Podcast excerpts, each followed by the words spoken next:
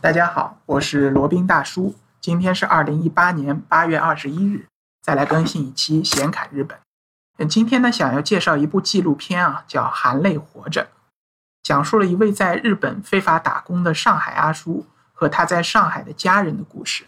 呃，这部纪录片它整个的拍摄过程历时十年，那从日本、中国一直拍到了美国，可以说是一个非常有跨度。非常这个引人联想的一部纪录片，呃，这部纪录片呢是当时一九九六年开始拍摄的，当时是一位在日本的留学生，呃，他拍的，然后到二零零六年终于拍摄完成。这个时候呢，这位留学生他已经成为了当地一家电视台的台长，然后他就为这部长达十年跨度的纪录片呢取名叫《含泪活着》。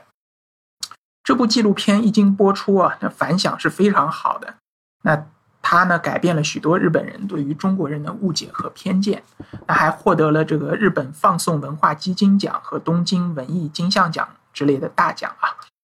嗯，但这个还没有完。在这部片子播出三年以后呢，又有一位著名的电影人啊，他又重新发掘了它的价值，然后经过一系列的补充拍摄和重新剪辑呢，又把这部纪录片重新的。带进了电影院，重新的进行一个放映。在二零一零年的时候，这部《含泪活着》的电影版，它在日本各地非常低调的上映了。事前呢，也没有做过任何的宣传活动。没想到啊，一经放映啊，场场爆满，在日本当地引起了非常大的轰动啊。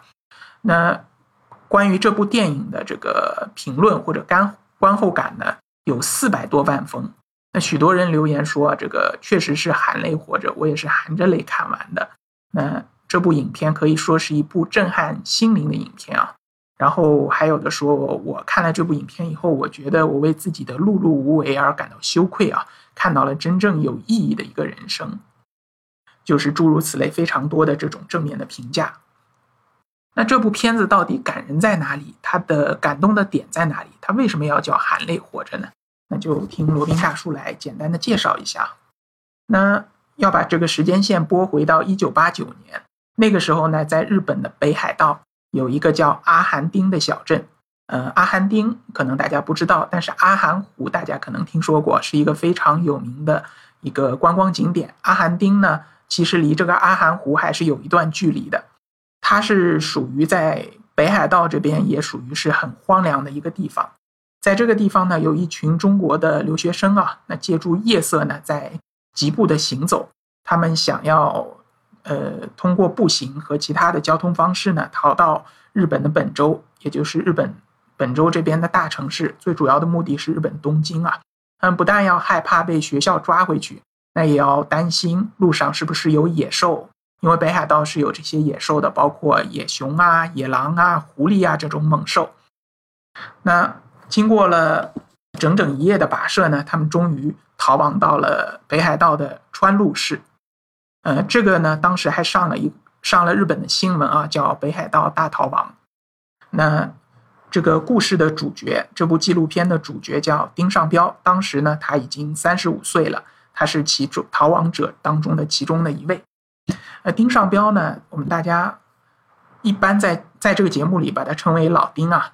他是一位上海知青，然后在早年在上山下乡的活动当中呢，他在安徽的农村插队了非常长的时间，然后后来终于回到上海，呃，跟当地的一位女孩喜结连理啊，然后有一位非常可爱的女儿也出生了，呃，当时的生活也算是比较幸福的，但是呢，因为他是知青出身嘛，学历也不高，然后年纪也大了。所以呢，只能从事一些比较低端的这个工作，收入比较微薄。一家人的生活呢，虽然呃开心，但是也是非常清贫的。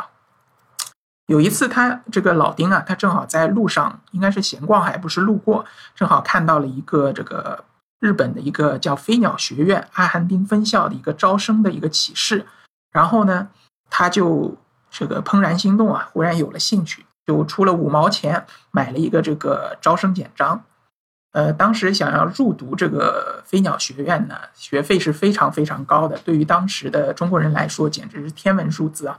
他的学费是要四十二万日元，那折合当时的人民币呢是三万元。三万元可能大家现在觉得没什么，在当时这个一九八九年的时候呢，呃，三万元相当于这个老丁夫妻两人十五年收入的总和。那我们现在就以平均家庭收入五万块为例啊，那如果是十五万元呢，那差不多相当于现在的七十五万元。那对于这个普通的工薪家庭来说，绝对不是一个小数字。那为了凑足这四十二万日元的学费呢，这个老丁不得不向亲戚朋友去借债，呃，借钱，然后终于凑足了，呃，交足了学费以后呢，呃，来到了日本的北海道去学习日语，希望呢，在日本毕业以后可以在当地打工还债，然后能让家里的生活变得好起来。不过呢，这个事与愿违啊，就来到了位于北海道阿寒町的这个飞鸟学院报道以后呢，这个老丁发现啊，他眼前的事实与自己早期的这个想象有着天壤之别。呃，学校呢，它坐落于阿寒町，阿寒町呢，它又是属于北海道最偏僻的一个地方，当地主要是这个以前有一个煤矿的矿井，它是煤矿的一个产地，后来因为煤矿被发掘殆尽。所以，当地这个阿汉丁这个小镇啊，就逐渐的败落了。当地的经济呢，十分的萧条，人烟也很稀少，几乎没有什么年轻人，都是那种年纪大的，走不动的。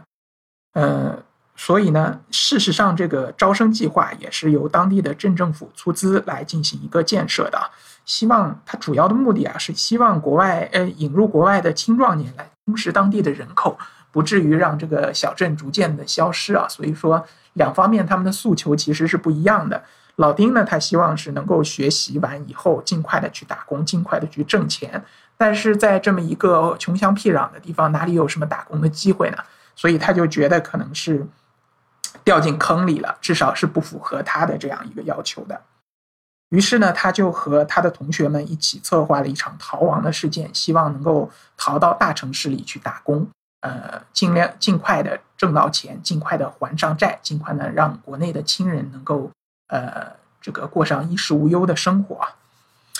OK，然后他们就断断续续的这个非常艰辛的，终于逃到了东京啊。然后他们向当地的这个出入境管理局申请延长拘留的时间，但是呢，由于他们是。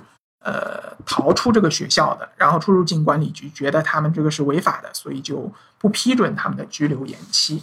那没办法，这群人就成为了一个非法拘留者，那也就是一个，呃，要如果要在当地拘留的话，那就是非法拘留；如果是在当地打工的话，就等于是打黑工了啊。那大部分的他的同学呢，都还是最终回到了中国。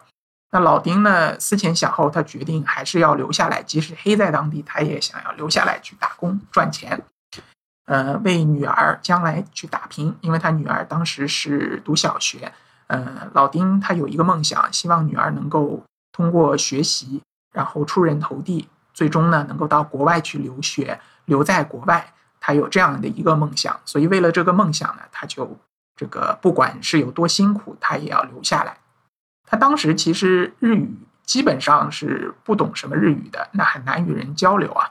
他于是就一边这个跟人用简单的日语来沟通，那一边呢就这个去参加了一些技术培训班啊，然后终于能和当地人做一些简单沟通了，然后就开始进行了他的打工啊。老丁也是非常拼啊，他每天天不亮就起床了，然后要在三个地方呃这个不停的工作，他要在。有三个地方去打工啊，那晚上十二点半呢才能下班。那十二点半的时候呢，呃，地铁其实已经停运了。然后他回到出租屋呢，只能沿着这个地铁的轨道去走回去的。然后地方也是非常的小。当时看到这个纪录片的时候，罗宾基本也是惊呆了。他呃租住的这个房屋呢，绝对不会超过十平方米。然后里面包括了这个呃做饭的呃地方，然后晾衣服的地方，然后睡觉的地方。然后就也没有澡，也没有澡堂，也没有这个洗澡的地方。他怎么洗澡的呢？就是把一个大的那种塑料袋，呃，就是那种类似于打包呃被子的那种大的密封塑料袋，把它那个挂起来，然后在里面放上热水，然后人就嗯站在塑料袋里面，可以把自己清洗一下，就可以说是非常非常艰苦的这么一个环境。然后他平常吃饭啊，平常这个呃生活啊。就是能省就省，吃饭都是吃最便宜的，自己回家做，然后还要等到超市在快要结束的时候，或者等到这些菜打折的时候，他才去买。所以每一分钱都把它省下来，呃，把它汇到国内去还债，以及给自己的呃妻子和女儿去生活。那他在这个日本呢，也经过了整整三年的时间，终于用嗯这么艰苦的打工、打黑工的方式，终于还清了债。那接下来呢，他就要为自己以及为女儿啊继续留在日本打工了。呃，因为女儿呢，她也非常的争气啊，学呃学习非常的好，呃，考上了当地的一个很好的一个高中啊，我不记得是复旦附中还是华师大二附中，反正是一个非常好的重点高中。那他呢也有这个计划，想要去美国去留学去学医。那老丁为了这么一个目的，他仍旧是留在日本，不敢回到中国，因为他是一个非法打工的一个状态，他的身份在日本是非法的。所以他一旦想要回到中国去探亲以后呢，他就再也没有机会回到日本了，那就失去了这个挣钱的一个机会。所以为了女儿，为了挣钱，他就是十年以来从来没有回到过中国。那后来终于喜讯传来了，那女儿呢，呃，终于考上了纽约州立大学，也是这个学医科方向的。呃，去呃美国报道的时候呢。他能够从东京转机，然后再飞往纽约，当中有个二十四小时的这个转机时间。嗯，趁着这个二十四小时，终于这个父女两人才得以团聚啊。嗯，老丁当时离开的时候呢，女儿才是读小学，然后现在已经高中毕业，即将要去呃美国去读大学了。这个时间之长可见一斑啊。然后终于他们有个二十四小时的时间能够团聚一下。那不要忘了，这个时候老丁和他的妻子呢，也已经有十年没有见面了。那他的妻子呢，呃，也是很想去看他，但是始终是没有机会啊。然后今后几年呢，呃，老丁的妻子他是申请去美国探望他的女儿，但是呢，因为那个时候美国签证也是非常难申请的，而且有一个不成文的规定。在如果你呃拒签了以后呢，半年之内是不能再申请的，也就是说一年最多申请两次。呃呃，那他的老丁的妻子，她也是不停的锲而不舍的申请这个美国签证啊，应该是经过了快十次了吧，被拒签十次以后，然后终于是呃过签了这个美国的签证。然后呢，这个是呃他这个是令他高兴的一个消息啊。然后更令他高兴的呢。是他买的这个机票也是从东京转机的，当中有七十二小时的转机时间，然后利用这个时间，她终于和可以和自己的丈夫，可以和老丁再团聚一下了。那这一天时间呢，离开老丁，呃，从从老丁到日本的这一天呢，整整有十三年已经过去了。当然，他们重聚的这个时间又很短，呃，老丁也不可能回到中国，他还是要在当地去打工的。所以说，还是在当地去打拼。那这个终于熬到了这个二零零四年啊，经过了十五年，呃，他的女儿呢，终于在当地呃毕业了，也拿到了医学的学位，有医学专科呃医学学科的一个学位。他终于在当地的一个医院里呢，呃，成为了一个实习医生。老丁这个时候他觉得他的任务，他的历史任务差不多已经完成了，所以决定就。呃，回到中国去了。那在此之前呢，他又特意去了一趟北海道的阿寒町，又去了这个飞鸟学院的原址。那个学校已经废弃很多年了，呃，去了那个原址，然后又去缅怀了一下自己的青春岁月啊。当时，呃，他是三十五岁，那现在又踏上这片土地呢，他已经五十岁的一个人了。呃，头发呢也已经基本上秃了，然后牙齿呢已经掉的差不多了。应该只剩下几寥寥几颗牙齿啊！这个一方面是原因为他呃打工也非常的辛苦，另一方面也是因为营养不良啊，吃也非常的节省，导致他这个牙齿基本都掉光了。呃，经过北海道的这一个缅怀啊，一个故地重游，然后他终于回到了中国和妻子团聚了。呃，对他来说这是一个非常漫长的一个旅程。呃，幸好呢，这个结局还是不错的。女儿呢学成在美国呃工作了，然后夫妻两人呢又团聚了。然后这就是整个一个含泪活着的一个大致的梗概啊。当然，这其中有非常多的泪点。罗宾当时看的呢也是也是这个这个流了好几次泪啊，确实是一个非常大的一个催泪弹，尤其是对于罗宾这样的油腻中年男啊。也是一个很大的一个催泪催泪弹，看了觉得非常的感动。当然，这个纪录片呢还没有完啊，后面还是有呃后续后续的，当然就不在今天这里赘述了。如果大家对于这个片子还是有兴趣的话呢，网上也有很多的资源，大家可以去看一看。呃，确实是非常感人的一个片子。那从这里呢，也可以看出在当时在日本打工的那些人的一些艰辛吧，非常有纪念意义、非常有现实意义的一部纪录片。好了，那今天的这一期呢，闲侃日本就先到这里，我们下期再聊。接下来是罗宾大叔的广告时间。罗宾大叔可以提供如下的收费服务，包括日本自由行、深度游的定制服务。以及日本经营管理移民的咨询办理服务，包括经营管理移民 DIY、经营管理企业托管安心服务、购入旅馆经营托管安心服务，以及赴美生子、赴加生子的咨询服务、赴美生子城市签的代办服务，以及美国、加拿大十年旅游签证的代办服务。还有呢，就是希腊购房移民服务，也叫希腊黄金签证项目。二十五万欧元，希腊买房送一家三代绿卡，还有瓦努阿图绿卡捐赠项目，瓦努阿图入籍捐赠项目是全世界最经济、最快、最省心、最没有移民监的移民项目。以上所有的服务和罗宾大叔特别独家干货，都可以在罗宾大叔的个人官网三 w 点罗宾大叔的全拼点 com 上看到。